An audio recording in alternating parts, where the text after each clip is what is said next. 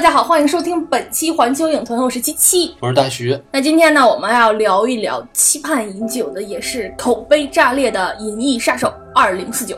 这个片子如果去 IMAX 影院看的话，它是有特殊画幅的，然后这个效果也是非常震撼。嗯，啊，其实我一直不是特别，没有那么喜欢 IMAX，因为我觉得画面信息太多，就是脑子处理不了。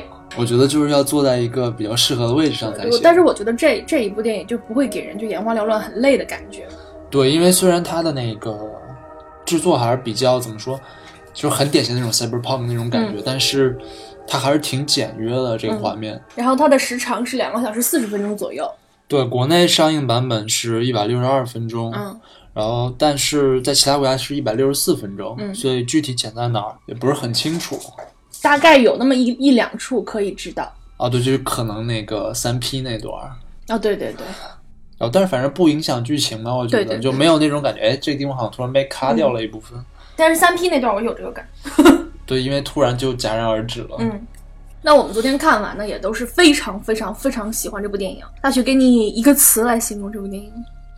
我一个词啊，嗯，惊天地泣鬼神。这是一句话。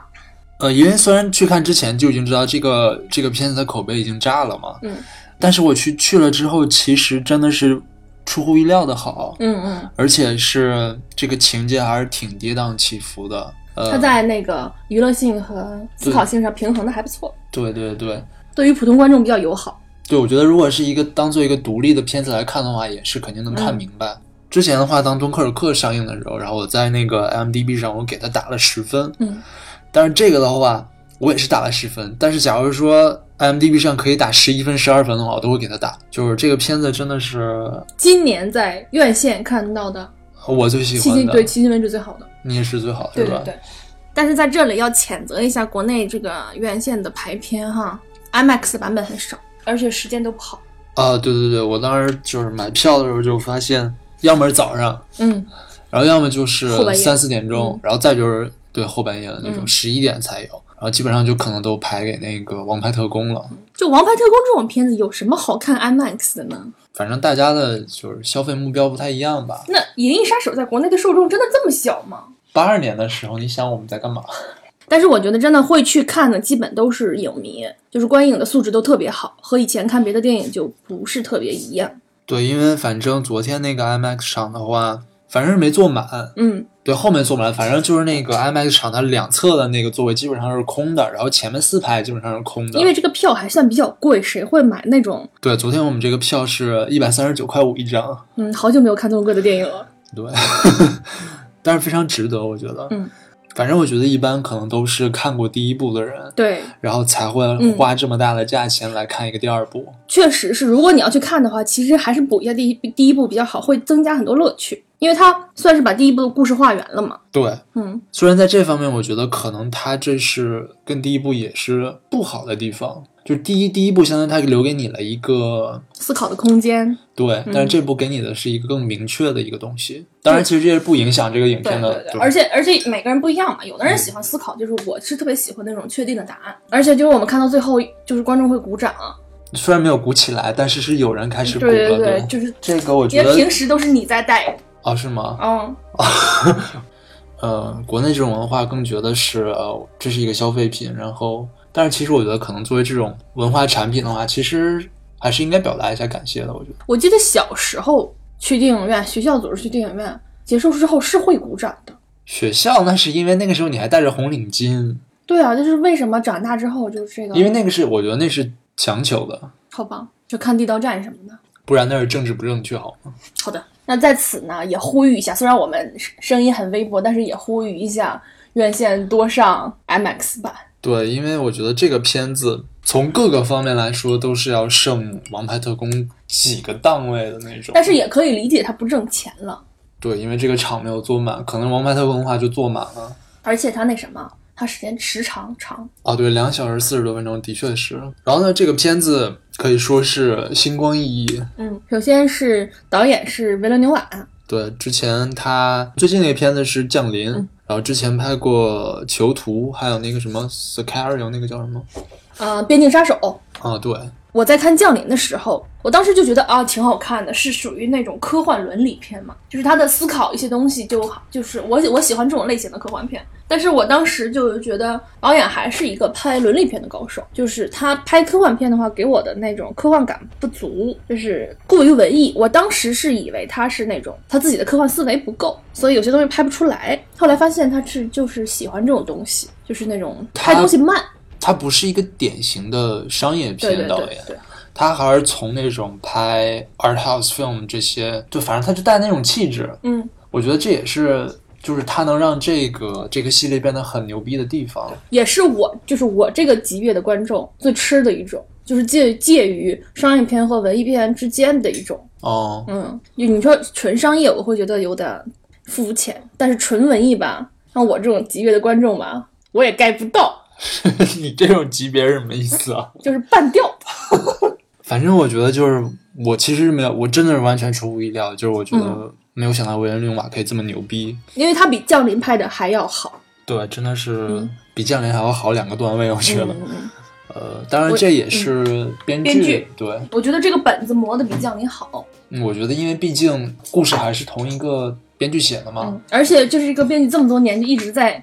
我觉得他是一直在想这件事情。对，我也觉得他肯定是想过的，就想了这么多年。所以说，这个故事它的这个框架是非常非常完整。对，反正我是昨天晚上看完，到现在不到十二个小时的时间，我还没有，我就是我反复的去想，我没我还没有想出 bug，有可能有，我们不知道。我觉得没什么 bug 吧，因为我看的过程中，我没我没有反应到什么 bug。就是我我会有不理解的地方，但是之后咱们俩不是梳理了一下吗？嗯。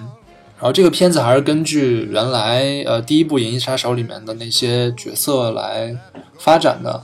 然后这个原著的小说就是菲利普 ·K· 迪克的，原著叫做《Do Androids Dream of 呃 Electric Sheep》，好像是。就是人工智能做梦会梦到羊吗？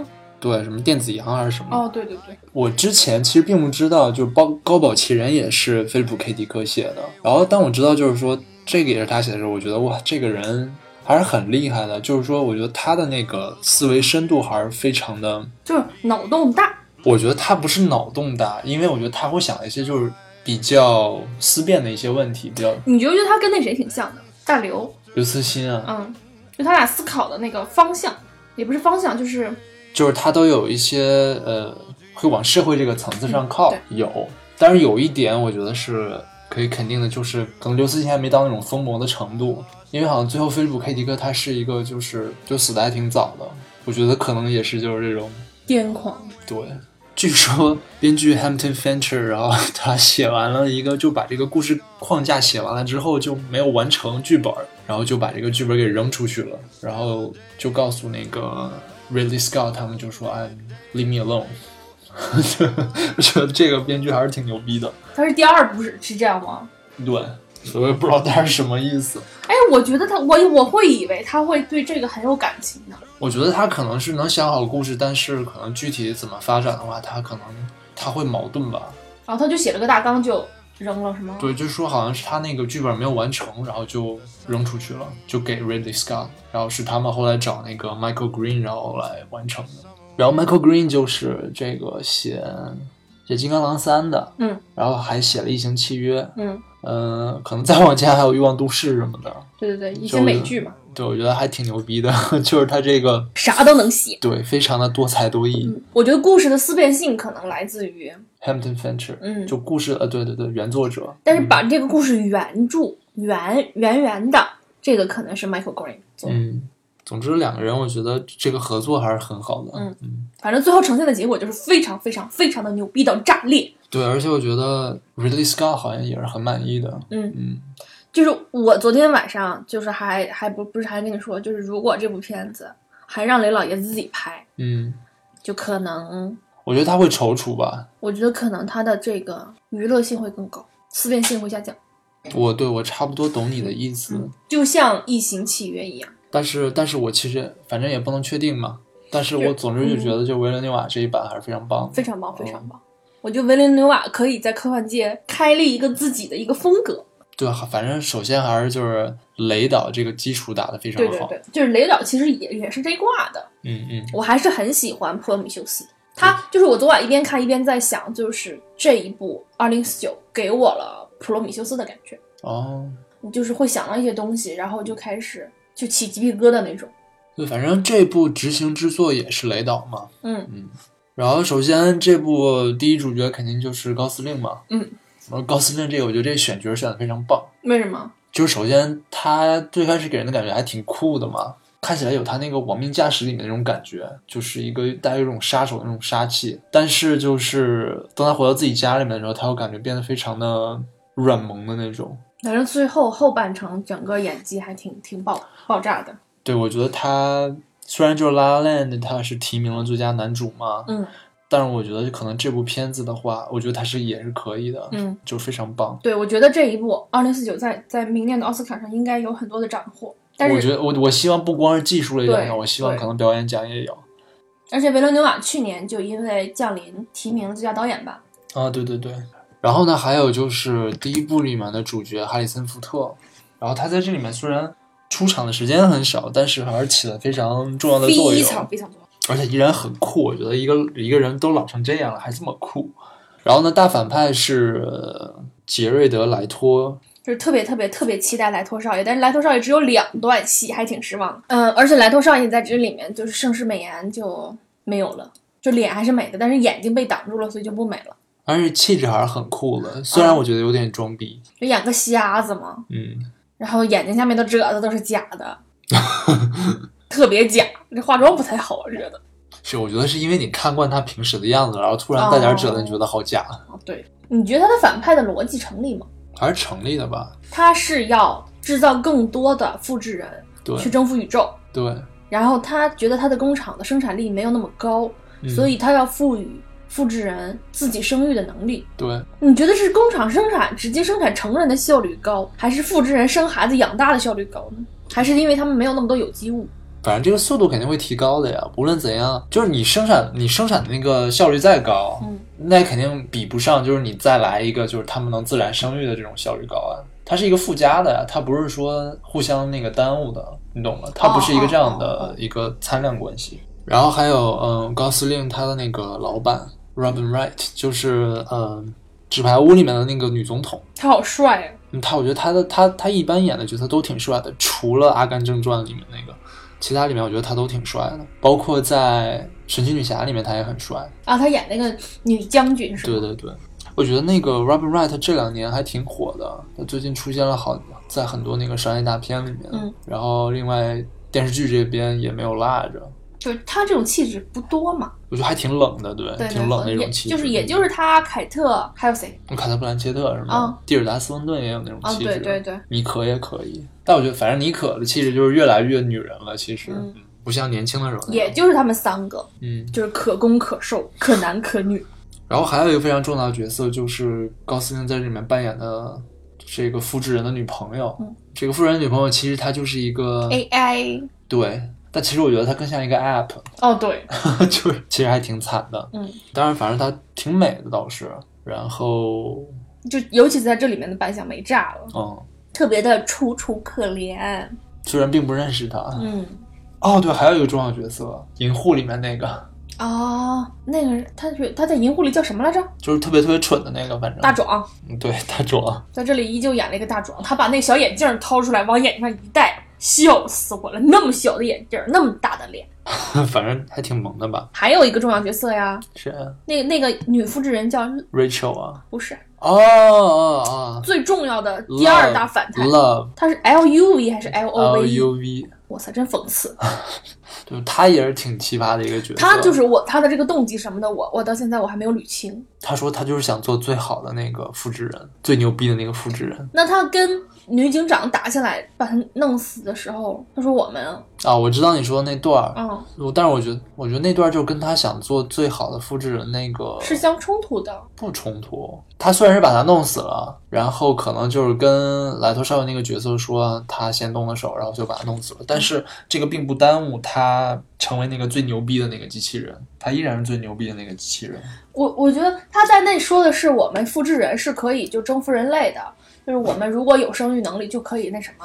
但是如果他们制造出有生育能力的复制人，那他就不是最好的，因为他没有生育能力。我觉得他不是从一个整个复制人的这一个，对他是一个他是一个自私的，对对他是个自私的复制人，对啊，我觉得他是属于那种他们改造后的型号，就是有心智缺陷，他有自省，但是自省的很偏。他就还是听话的。嗯嗯我们是不是透多了？对，我们会剧透啊，就是对，但我们不会全部剧透。对，但是就是如果你想去看，你对这部片子有兴趣，还是不要听，不要再往下听了。拜拜，看完之后再见。那下面大徐，你给大家再重温一下第一部的剧情吧。第一部据说一共有七个版本，就嗯前前后后。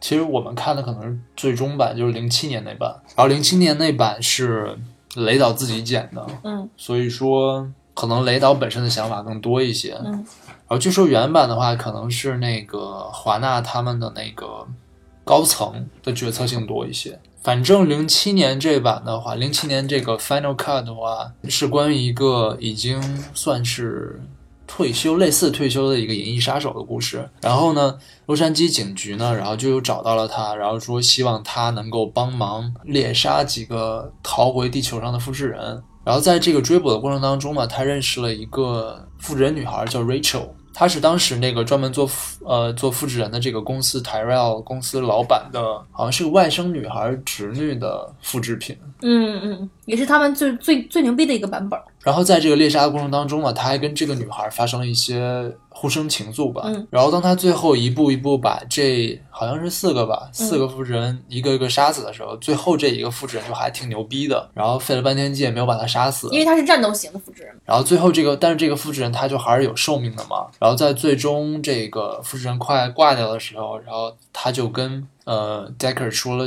一段话，我觉得这段话可能是算是一个中心吧。嗯呃，就是说我像我在外太空，然后做这些什么苦力什么的，然后我见过你们这些人都没有见过的东西，呃，但是这些也都只能会消失在时光当中，然后就像现在就是我的这个泪水在雨中一样，然后说现在就是我死亡的时刻了，然后他就死了，嗯，然后最后 Decker 就跟 Rachel 算是私奔了吧，嗯，然后这个电影就结束了。哦，对，那个复制人在死之前救了戴克，对本来他们俩是。对他都已经要快弄死 Decker 了，对对，他是对立的，然后在最后时刻就是觉醒出了人性吧，我觉得他一直是有人性，对对只是他们在对立的两面而已。对就人之将死，其言也善。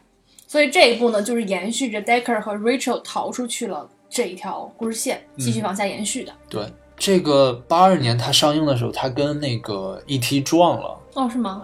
对，然后 E.T. 撞了之后，然后就这个片子当时特别惨。票房挺惨的，嗯，但是后来这个电影就是可能有点太超前了吧，所以当时是反馈是比较就是好坏皆有吧，嗯但是后来它反而成为了一个 cult 电影，嗯也就是它发行了很多版本的原因，就是它每次新发一个版本都会，反正都会有人去看。其实，嗯、第一部它之所以成为很多人心中的一个最经典的科幻片，就是因为它探讨了一些当时没有人探讨的问题。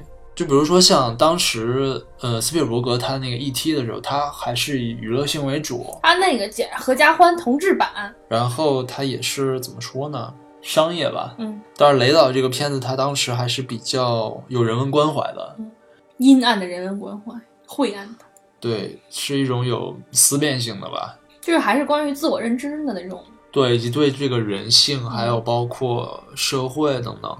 就第一部最好的可能就是留了 Decker 到底是复制人还是人的这个悬念的这个问题。对，而且这也是大家争吵了很多年的一个问题，因为当时好像编剧包括制片什么，他们希望 Decker 就是一个人类，然后但是雷导他一直觉得就是 Decker 他应该是一个复制人。那你觉得就是 Decker 是人类还是复制人更好呢？我是希望他是人类的。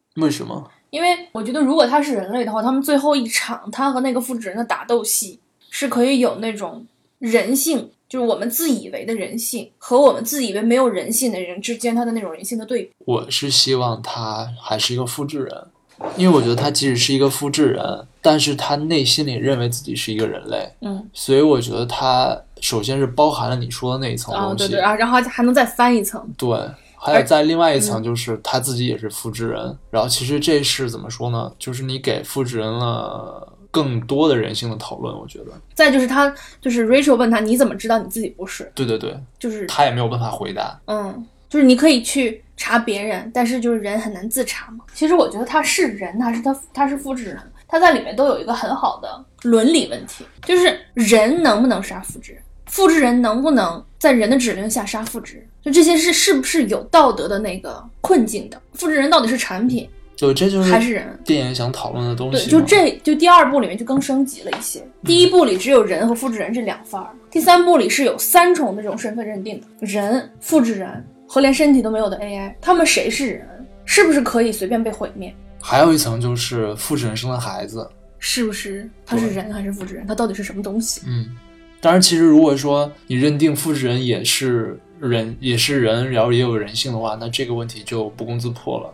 但假如说以人类的认知，就是复制人跟人不是不是一类东西的话，那么这就是有一个道德困境。但是是这样一个问题，我是觉得复制人跟人类是人类是有生殖隔离的，你是觉得没有是吧？如果是有生殖隔离的，那我认为人类和复制人是两个物种，然后复制人更是更强的，然后他们又有生殖能力的话，他们是可以随意杀人类的。我觉得对于他们来说没有道德困境，因为我们是可以随意杀其他物种，并没有道德困境。那么我觉得有可能是会像那个女警官讲的那样，人类和复制人是会产生战争的。人类复制人一定会产生战争，我觉得。就是如果我们没有生殖隔离，我们是同一种物种，那么如果人性在比如说三十年以后得到了提升的话，我们有没有可能消灭战争？我们在有可能消灭人类之间的战争的时候，是不是可以消灭、可以消除这个敌意，就不和复制人产生？我觉得很难，因为我觉得就是跟那个《三体》里面提到那个猜疑链的感觉是差不多的。嗯，因为他们比我们更强，所以我们会有恐惧心。对，我而且本身它会有一种，就跟那个《异形》那系列一样，就是说是关于这个神造人的这个问题。所以因为你的这个身份一直认为自己是神，嗯，所以说我觉得也很难。转换过来。其实我当时看的时候，我就在想，因为复制人是奴隶嘛，我当时就想，其实是和黑奴是有一些相似性的。因为美国当初蓄奴，所以到现在之前的这些就是血和泪都还在偿还债，就是都还在阵痛这这个种族问题。所以我觉得有没有可能，就是如果复制人和人类并没有生殖隔离，我们是同一个物种的话，那有没有可能说，就人性觉醒，我们解放复制人，然后从此他们变成和黑人是一样的少数族裔而已？就是可能会有社会上的一些阵痛啊之类的，但是我们是可以向前走的，一起向前走。其实我我觉得如果没有生殖隔离的话，我觉得我对这个是无所谓的。嗯，但是如果有生殖隔离的话，其实就是它会对我们这个伦理产生颠覆性的作用。就是虽然我们长得是一样，但是我们又不能通婚，那么但是我们在心智上又是一样，那么这个我们应该怎么去平衡？是可以通婚的，只是不能生孩子而已。说到这点，我觉得还有很有意思的一个地方，就是《银翼杀手》里面的复制人，他是就是他们会有那个 empathy test 吗？嗯他们会测试，比如说你对小动物有没有什么这种同情之类的。嗯，所以我觉得像他这里面设定的这种复制人是，其实我觉得是有希望，是有很大的希望是可以跟人类和平共处的。嗯，但是比如像《黑客帝国》里面那种，我觉得没有没有可能，因为《黑客帝国》里面它那种设定是，他们还是基本上是机器，然后他们是靠人的这种生物电，然后来给自己提供能源。对对，那么这种情况下，就是说，我必须要压迫你。对他们是他们这个生存是对对不需要怎么说呢？他们不需要地球，甚至他们只需要有能源就可以，他们甚至可以在星际间都可以。嗯，但是《银翼杀手》里面这个复制人是应该是不行的，是这样，《银翼杀手》里的复制人其实是不需要人类的。对，他们是不需要人类的。嗯，对，所以说就是假如说即使他们替代了我们，我觉得我可以接受。我也可以接受，因为我我会觉得它是人类的升级版，啊，对就是他们比我们更高、更快、更强。对，但是如果你是像《黑客帝国》里面那种，我觉得我不能接受。哦，对对对，是是纯粹是另外一种东西，就不是人类的二点零版本了。对，因为他的那个他没有人性感觉，对，或者说他了解人性，所以说他可以利用人性。但是《银翼杀手》里面这种他不是那样的，嗯，所以说这也是他很高明的一个地方，就是这种对人类人性的一种讨论，包括这种复制人的这种设定。哎，其实我有一个问题啊，人类都能制造出身体强壮那么多的复制人，为什么不对自己进行基因改造？我觉得这就还是设定问题吧。那你像《攻壳特工队》里面，它就是还是《攻壳特工队》whatever，、嗯，whatever。它的那个设定就跟这个不一样嘛。《银翼杀手》里面，它还是一个纯粹的，就是人就是人，它不会进行各种各样的改造，而只是利用这种自己可以制造的东西来为自己服务，但自己不接受这个东西。这是我觉得这是设定问题。嗯，就是你看那些警局的人就很讨厌，对，就 skin job，对对对就和 nigger 是一个，，N word，嗯而且这就是，而且那个人其实跟他的那个分析员。其实跟他工作久了，可能是会对他是有一定的尊重的，所以当他再说出那个 skin job 的时候，他会觉得、嗯啊 sorry，，sorry，就是那种政治正确感，嗯。以及他会关注他的这个感觉，哇，太像那个就人类社会之间这种少数少数族裔的问题了。嗯，再就是给我一个就是特别震撼的两点，就是他们身体的这个强壮性，混凝土强，撞说撞就撞出去了，哎呦我天儿！毕竟是基因改造过的，而且他那个 Love 弄死那个分析员的时候，就是。我本来以为他把他砍昏了，我下一个镜头七窍流血啊！人是没有那个能力去把另外一个人从后颈砍成那个程度的，太吓人，就感觉整个颅内都碎碎成渣渣了。嗯。但我觉得就是在打斗这上面，嗯。我更倾向于就是机械姬里面那种打斗，那里面就是表现的就是机器人它是不需要任何动量的，就是它是一个匀速的，哦然后插向你的身体里面。对但是就是这个里面它还是带那种动量的，它还会先使一个劲儿。因为他们是人嘛。对，但其实他们并不需要。哦，真的吗？就是你想一想，他们是不需要的。就是当你有那种力量的时候，你不需要这个预先的这个动量。对，当然他们是为了表现他们是人嘛。然后机械机那场打斗真的也还挺惊艳的。对，因为我觉得哇塞，对啊，他们是确实不需要这个动量。嗯，就是就是这些电影看下来，就觉得人类还是很脆弱的，嗯很弱。嗯，肢体的力量确实是很弱，但是我们我们牛逼的地方在脑子。但是我觉得大部分人又很蠢。你要来精英主义了是吗？对，我又开始了。但就是虽然我是一个精英主义的人，但是我知道我自己不属于那群精英。就是如果这个世界真的末日来临，一部分人是可以逃生的话，其实我是可以放弃我自己的。行，这个这个问题我们再说。嗯，我觉得这个电影里面最让我就让我特别感动的一点，就是高司令本来认为自己是一个没有灵魂的复制人，当他以为自己是那个出生的孩子之后，所带给他的那个变动，他这就让他整个人就很有人性嘛。就这种你的信念给你带来的这种变化，就会让我觉得人和复制人、人和机器人和 AI 之间其实好像并没有那么大的差别。就是没什么差别。我以前觉得人和 AI 还是有差别，就是你只是相不相信你自己是有人性的。其实我们只是相信我们自己有人性而已。其实我们可能什么都不是，我们可能就是《黑客帝国》里面后警插电线的那坨东西而已。我觉得高司令也觉得他就是这里面的复制人，我觉得自始至终他们都是有人性的。嗯，但是为什么就是他们做那个什么 baseline test，、嗯他们能过的原因，就是因为他们自己始终处在一个自我否定的状态，对对所以他们可以过。嗯但是当他们就是真的觉醒过来之后，我觉得他们是过不了的，因为他们发现就是自己其实一直在否定，然后否认的那些东西其实是真的存在的，嗯，那就我觉得就没有办法，就回不去了。就像被启智了一样。对，嗯，然后你觉不觉得，就是他们那个反叛组织还挺像《黑客帝国》的，就是叫醒一个是一个那种感觉。就是在这里面，高司令他的演出，他前后的那个状态，就是前面眼睛是没有光的，后面就是觉得，也不知道是不是我心理作用，就是眼神里面有就灵动了一些。因为是这样的，我觉得他最开始他是知道，因为知知道自己是一个复制人嘛，所以他也知道自己的命运是怎样的，他也知道自己每天就是重复这些工作。那么其实我觉得对，其实我们作为一个人来说，如果是让你知道你以后每天是怎样的话，我觉得你也是那样，就变成一个活死人了。其实，在他之前，就是他还不知道自己可能有一个身世问题的时候。他跟那个 AI 在一起的时候，其实你能看到他是，他感觉好像生活还是有一些喜悦的。但是最悲哀的就是那个长官给他一个电话，然后 AI 就停了。而且就 AI 就是，如果 WiFi 断了的话就卡顿了。对，那 AI 也挺神奇，它是同一个型号的，嗯，所有人用的都是这张脸，对，但是只有它的这一个产生了人性，还是所有其他都产生了我觉得其？他都有，但是其他人用它可能仅仅是为了欲望，嗯但是他用它仅仅是为了就是这种陪伴，嗯。所以会产生不一样的效果。哦，我知道这个 AI 可以干什么用了。对，这 AI 就是做那种类似于我以我一娃娃的那种，我一直以为它是陪伴型 AI。不是，我觉得它就是做那个什么的哦，充气娃娃那种。就跳个脱衣舞之类的。对那只能看又不能摸，可能只是看就够了，就是对，OK OK，我理解的有点浅。其实我也挺想要要一个这种陪伴型 AI 的。像那个 Her Her 那种？对对对，当时我就觉得哇塞，真好哎，我也想要一个，又不占地儿，还能陪我说话。人家会跑的。这个 AI 的这条线，就从它装进那个移动装置，说啊，如果这个东西毁了，你就再也没有了。嗯，就这个 flag 要不要立得这么明显呢？还好吧。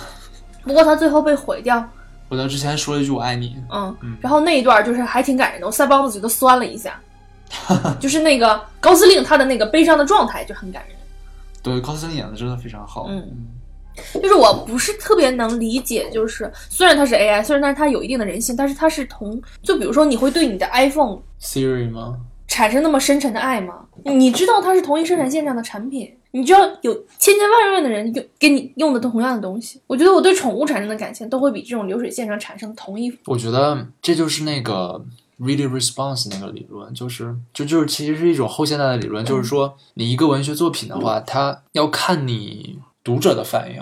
嗯。就这个一个单独的文学作品，它不是一个文学作品，它需要你读者的反应加在一起才是一个文学作品。嗯所以我觉得就是这个 AI 它也是一样的，就是说你这个使用者给它赋予了新的这个东西，嗯。所以我觉得会。嗯，就像大家都很喜欢初音未来一样，Who the fuck is that？就是就是和那个猫王一样，哦，就是他是一个虚拟的电音合成的一个人，他他他出唱片、开演唱会就用就是三 D 投影那种的，当然肯定有一个真人，对不对？没有，他就是假的，谁唱的呀？电电脑合成的，没有人唱。哦，好吧，就是我表弟还会去听他的演唱会，练练练练。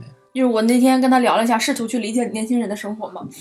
这不是年轻人的生活，就是这一代人里面也有啊，只不过不是你那个，不是你的圈呃子而已。对对对，就是这个不就是这种虚拟的爱吗？好吧，是吧？是就是尤其他的这个没电的或者没网的时候，那个卡顿是我最喜欢的一个细节，就是卡死在那儿，卡带的那种感觉太逗了。我觉得最牛逼的应该是三 P 吧，那三 P 那个我我没理解，就是我觉得那个情感是非常非常有人性，就我我开始我就没理解成那是三 P，就你可以理解成他是就是两个人，但是我就是你可以理，因为他是同时三个人同时在场，是我我会觉得是这个 AI 为了这个男人给他招了个妓，对，让这个男人感受到真实的肉体，嗯但是他自己是没有感觉。也许没有，嗯，也许有，我我是觉得他和那个他和那个妓女之间没有接口，你怎么知道人家不能产生 WiFi 呢？这这里面又没有说到电子脑的问题。我是觉得就是只是一个影像附在他身上而已，所以我就不觉得那是三 P。好吧，但是我觉得那段真的感觉就非常特别有人性，就特别感动，感觉就是不是不是就是肉体上那种，我先不说，就是说，就是它是一种非常无私的那种爱，所以说我就不能理解啊。就是他没他没有那种私欲，啊，就无所谓肉体占有，嗯，我我不觉得，好吧，就是我会觉得这是他不人性的地方。嗯，人性就一定要占有是吗？对，自然占有和自私。因为我觉得，啊、没有占有欲的爱就真的不是爱。那如果这么说的话，就是最后，比如说像 Decker 他那个说就成为陌生人，嗯，然后这也是一种爱，那那你应该就没有办法理解了呀，我我就是不是，我会觉得就是情侣之间的这种爱嗯，和父母之间的那种爱是不一样的。父母之间这种爱也有占有，也有占有欲，但是你知道他是你，但是那个占有欲是是是他的固有属性，嗯，你一半儿 DNA 流淌在他的身上，那占有欲是非常确定的。那抢不去啊，别人不会抢走我的孩子是吧？好吧，嗯，然后就是 AI 给他招妓这件事情，其实是一个完全无私的行为，嗯是为了完全满足于他他自己。如果我们假设他没有没有感官上的这个输入的话，这是一个失去自我的行为。就是如果你说就肉体不重要，我是希望他说，就是如果他能觉醒到我们已经精神相通，肉体算个屁呀、嗯那就无所谓。但是他的感觉是我希望你在肉体上得到满足，因为我觉得这件事情是重要的，所以我我希望你拥有更好的东西。嗯，就是以，所以他是认为肉体是重要的，所以我觉得这个是一个失去自我的行为。你知道，这个特别像古代正正妻给老公找那个妾室的那种感觉，所以我觉得这个是不人性的，以及伦理倒退的。好吧，我觉得这个嗯，我觉得这一段男人跟女人看完全感觉不一样，是吧？不要泛化，不要泛化，嗯我就是觉得这段我觉得反而是很人性的地方，嗯就是它是它不是一个。就是它不是一个私情的一个东西，嗯，它更多的是一种，大爱母爱，对我会觉得那像是更像是母爱。这好奇怪啊！啊，就就是他妈给他找了一个妓女，然后让他破处那种感觉是吗？这这好奇葩呀！就怕自己儿子憋坏了。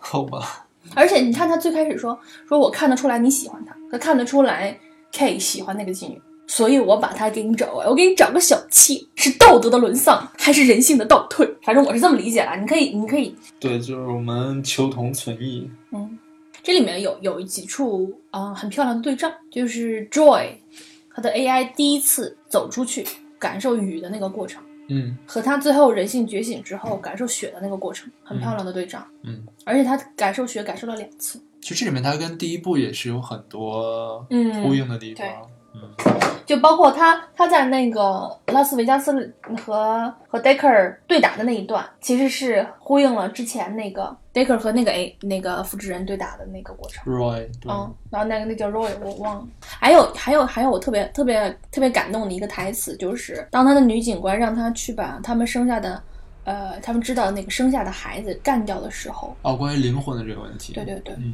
他说，嗯，这个孩子是出生的，对，是是是，不是被造出来的，对对，那他不是应该有灵魂吗？嗯，就会让我想灵魂到底是什么，人灵魂从哪儿来？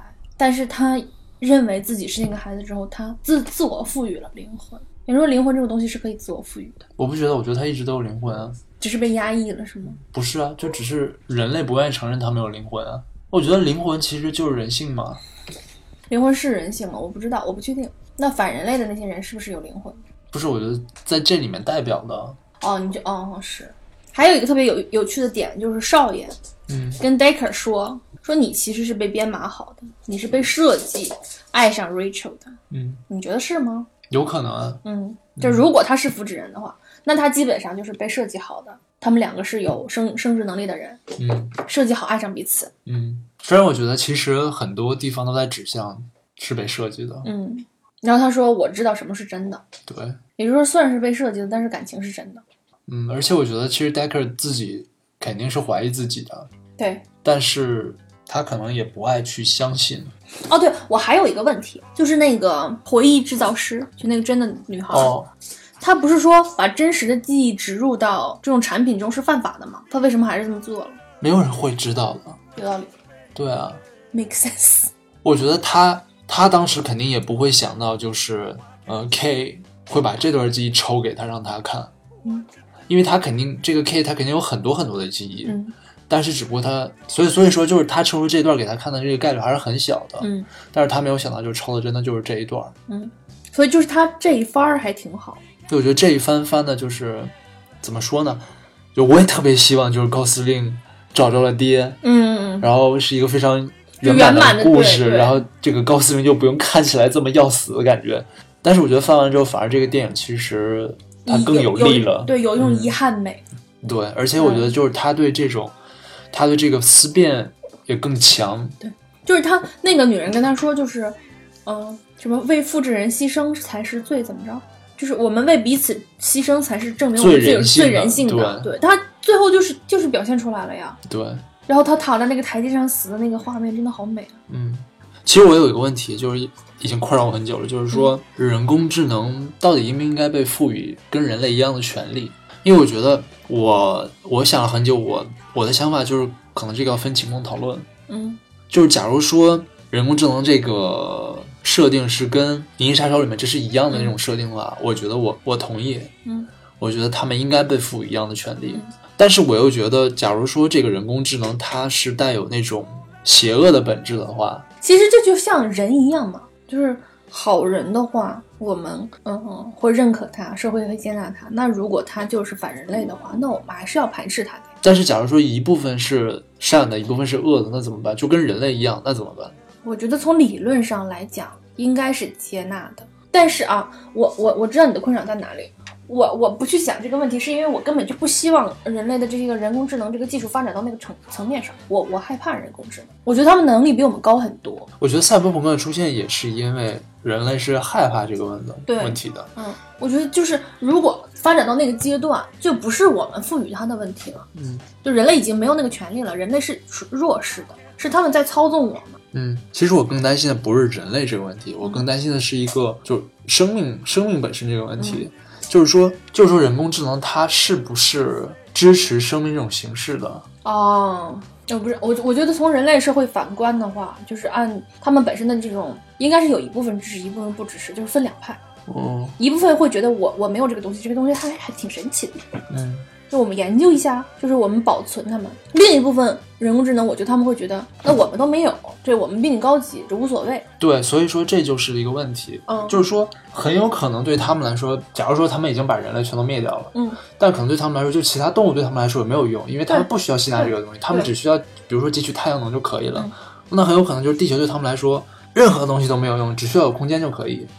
如果他们发展出社会的话，嗯他们会有会有跟我们差不多的人性的话，我觉得他们会对生存空间有要求，会对自然界产生兴趣。对，会产生兴趣，但是也许他们会觉得这很无聊，就这是一种非常不高效、非常蠢的一种方式。也不一定，对，所以就是不一定，对对对，但是是有那种可能性。有可能性。对，但是如果他们会觉得就是生存和高效是唯一的东西的话，那他们没有人性，他们不是高级生命。三体人是吗？三体人是在生存威胁之下的。那如果他们把人类灭掉，他们已经没有生存的威胁的话，他们如果不能去 enjoy 这个多样性的话，那么就是不是说嘛，就是哎那句话怎么说来着？就是最美好的东西都是没有用的东西。你说人为什么要养宠？有用吗？没有用。嗯，高效吗？超低效。但是我们还是这样做了，我觉得这个是人性的一部分体验。就如果如果人工智能发展到只追求高效的话，那我觉得他们反而没有那么可怕，他们可能就不会消灭人类。所以我在这个方面是乐观的。就算他们消灭了人类，他们应该会保留其他的，因为其实你想，世界上有意思的东西都有什么？人类起源、宇宙起源、嗯，生命起源，也就是这么点儿东西了。那如果他们把这些东西都都灭掉了，他们怎么研究呢？你就最后一点点活下去的乐趣都没有了。那种怎么说呢？是是一种比较理想的这种社会思想形态，我觉得。嗯，但是，假如说这些人工智能他们继承了人类比较法西斯的那些东西，嗯，那我觉得就你说那些东西就不存在了。就是嗯，我还是会从人性的角度去考虑他们。嗯，我心想，如果他们继承了法西斯的那种，把整个世界都灭掉了，干干净净、清清爽爽，那他们活着干嘛？他们想的就是他们的目的性是什么？因为我一直觉得，就是如果活着没有目的性，就不会活。他们只是要求一个清爽的世界吗？就是他们想干嘛，这是一个前提问题。对，当然，就是可能 AI 的世界，我们并不能理解他们的思想高度，他们是应该是比我们厉害很多的，就像我们并不能理解天才一样。我觉得 AI 他们最终肯定是非常虚无主义，嗯它就会像就会像那个 Lucy 一样，嗯，超体那个一样。就是我觉得生命的最终极的目标目标就是探索一切，就是探索以及获得一切信息的这个渴求。我觉得 Lucy 就是进化到了那种状态，嗯，就是我有一切的信息，就是我我还挺希望自己就变成 Lucy 的，就是就算生命肉体不存在了也无所谓，就是我什么都知道，真的爽太爽，就想一想就觉得爽炸了。那人工智能这个问题一直也都是赛博朋克圈所探讨的这个问题。对，而且人工智能这个问题，可能呃到现在为止也没有一个比较固定的观点，我觉得大家还处在一个讨论的阶段。那关于赛博朋克，呃，我现在也正在读其中最最最经典的《神经漫游者》，传说是启发了什么《黑客帝国》，启发了这个，启发了那个，启发了那工壳，啥都是他启发的。其实我本身并不是很喜欢赛博朋克的这个气质，还是有有点阴暗和混乱，就无序嘛，对，因为它本身表现的就是那种后灾难时代那种东西。嗯嗯，就人性完全没有成长，反而在堕落。对，因为它首先这个设定就是一个比较消极的设定，嗯科技发展，但是社会的这种人性沦丧，对人性沦丧，然后贫富差距扩大，嗯，犯罪滋生，犯罪滋生，一定有一个大的企业在背后搞鬼。对，然后环境灾难。啊，对啊，《银翼杀手》里也有雾霾，真不知道他们咋活的。雾霾比北京看着还严重。那你觉得你对《神经漫游者》这个现在起码是什么感受？看不进去啊。那你觉得跟那个《黑客帝国》有相似的地方吗？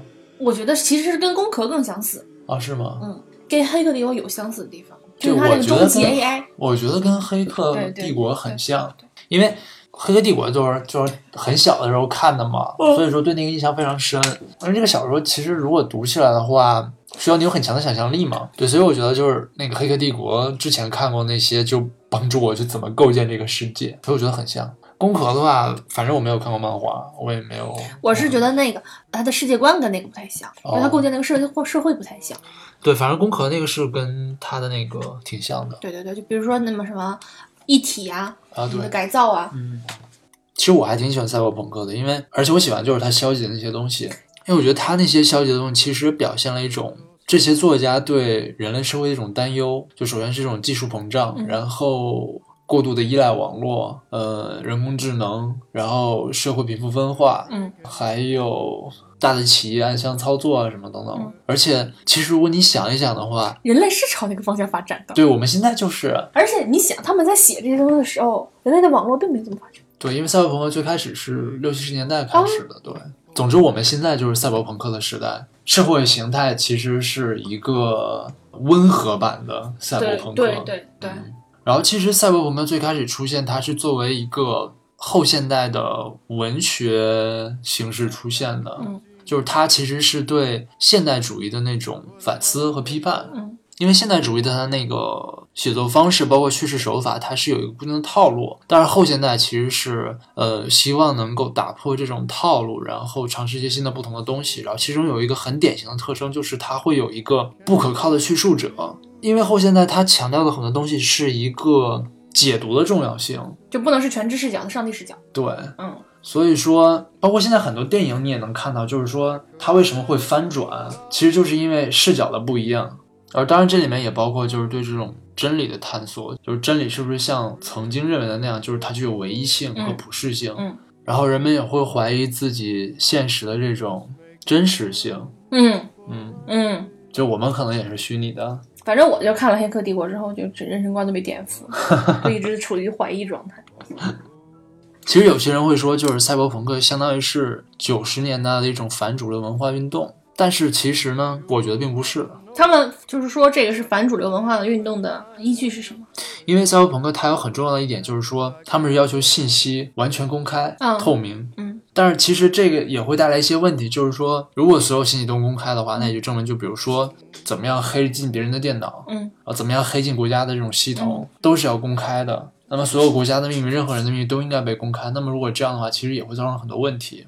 但是如果从理性的角度来说的话，似乎这个应该是一个合理的要求，因为我们现在的确可以看到，现实当中可以看到，就是说很多政客他们去的确是藏了很多，嗯哼，来个希拉里，哎呀，不只是希拉里。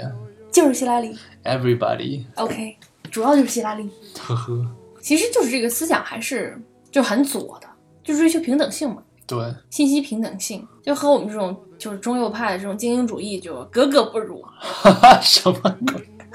因为我觉得这个信息它这个公开和不公开啊，你不能从理论上来说，你要从实际就实践角度来讲。在人性进步得到极大的进步之前，我觉得这是不可实现的。我觉得政客要掌握的就是守住自己的良心和在这个平这个平衡之间去做一个拿捏，我觉得政客是没有良心的。我觉得一个有良心的政客不会是一个好政客也。是。所以就要靠人类想出各种制度嘛，去各种权衡啊、控制啊，这就是人类聪明的地方。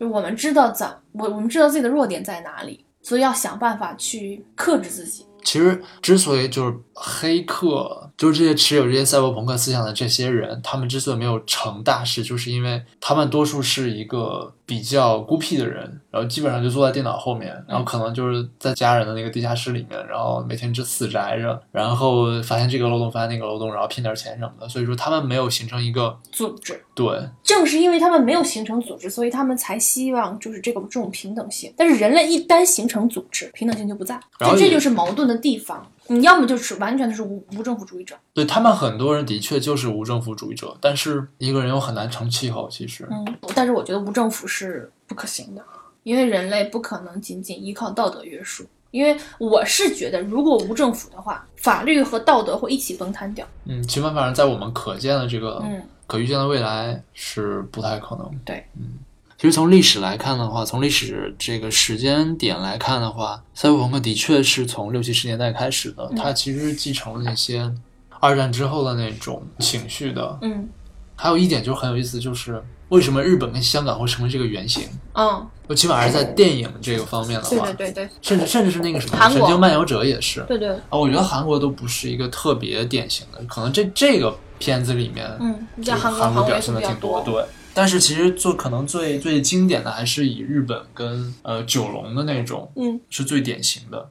我觉得这个其实说到这儿，就是可能说到一个我们亚洲的一种社会问题，嗯就是我们贫富差距拉大，然后生活空间狭小等等。就是香港就是那种很典型嘛，其实一面高楼林立，另一面的话可能就是贫民窟。对对对，嗯，我不知道日本情况怎么样，香港是这样的。呃，据说那个威廉吉普森他在写《神经漫游者》的时候，他那个不是在设定在那个千叶嘛？但是他写的时候并没有去过那儿。嗯，等他后来去的时候，他觉得就这就跟自己想当中是一样的。哦，是吗？对，我觉得这种贫富差距以及就是高楼旁边就是贫民窟这种状态，还不是他们造成的吗？战后的这种资本输入，突然间的资本输入，导致突然间的畸形发展，它这个这个是一个后天性的社会发展，所以才会形成这种问题。但是，就是如果说整个人类社会变成这样的话，那就需要后天性的资本发展以及断断档式的迅速发展。我觉得这个很难做到，而且我觉得赛博朋克让我不太，也不说不太幸福，就是我觉得人类不会往那个方向发展。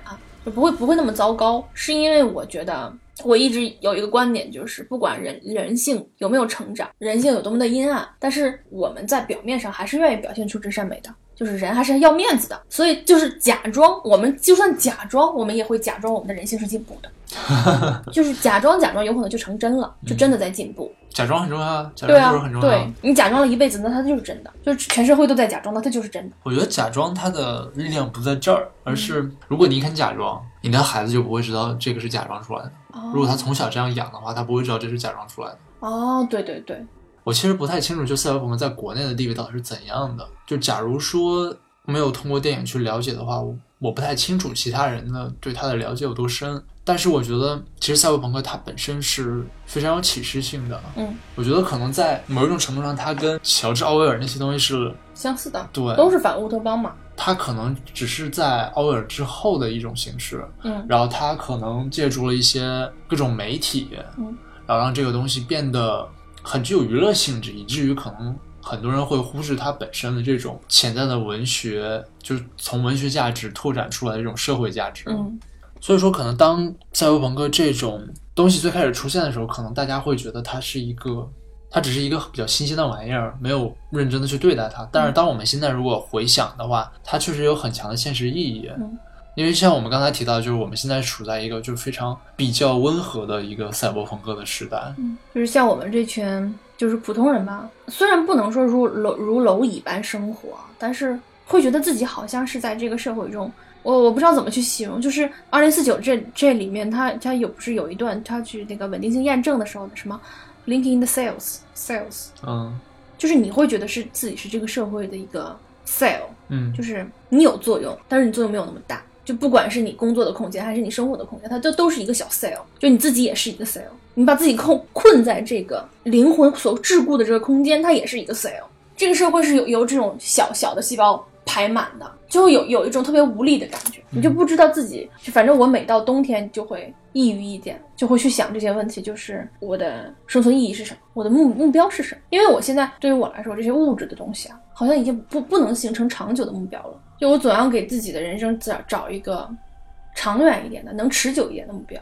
因为物质这个东西说不好听的，因为我也没有什么那么大的野心，就是我想要的那种物质生活，它是其实是很好实现的。你不是目标是成为超体吗？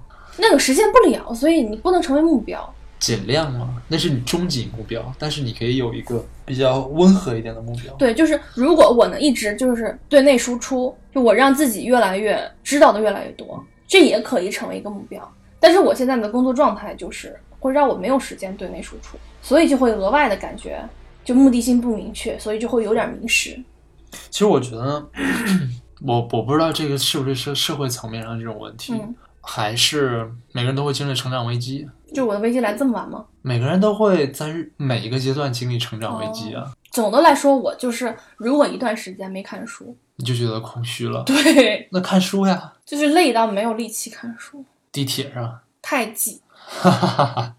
就是如果我的精神状态不够好的话，我会下意识的去抵制这种输入。只是你累了而已。对，就是真的是累了。就是你你那那天转了一个微博还是什么，就是说是说希望我们能看到我们这代人可以摆脱这种。就是这种上班的这种奴隶制，对对对，我现在就真的觉得是奴隶制，就是不知道方向在哪，也不知道我工作的乐趣在哪里，我没有成就感，就是因为就是我们这代人他不不确定性特别大。就是我们可以非常明确的知道自己不会在这个公司待一辈子，非常明确的知道自己有可能，非常有可能不会在这个行业待一辈子。所以我在这个行业所学到的每一点东西，它都不会成为一种很高兴的东西，它会成为我转行到下一个行业或者转行成为另外一个人的负累。其实我觉得这是这不是一个好的心态，就是即使你以后不在这个公司或者不在这个行业的话，还是应该做好现在本职的工作吧。对，我会尽，所以这个东西对我来说是责任，它不是一种乐趣，乐趣。你就如果只靠责任的话，这还真挺累的。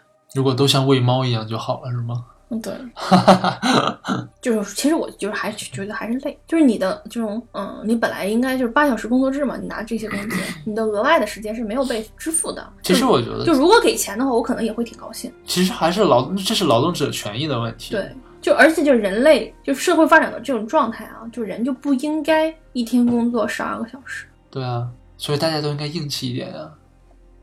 所以就是在看二零四九的时候，就他最开始的那种空虚的状态，活死人一样。对，就是你看我也是，就是每天去上班领领，他是每天任务完成领取口粮，我是每个月领取口粮，然后回到家之后，他有一个 AI，我有一只猫，就仅此而已啊，就就是生活呀，真是了无生趣，就偶尔时不时的就会经历这种生存危机、求生意志危机。我觉得这这很正常嘛，这不就是存在的空虚吗？每个人都会经历吧。好消极呀！讲到这里，本来是高高兴兴的讨论一个电影，没什么。我觉得这个电影本身传播的信息其实是积极的。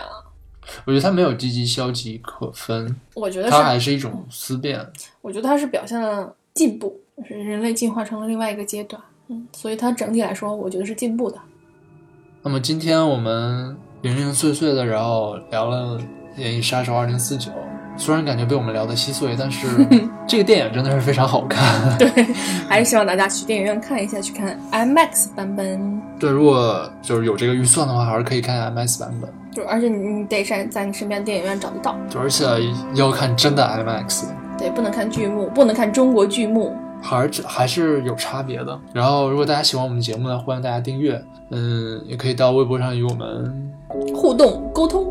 嗯，那我们这期节目就到这里结束了，感谢大家收听，拜拜，拜拜。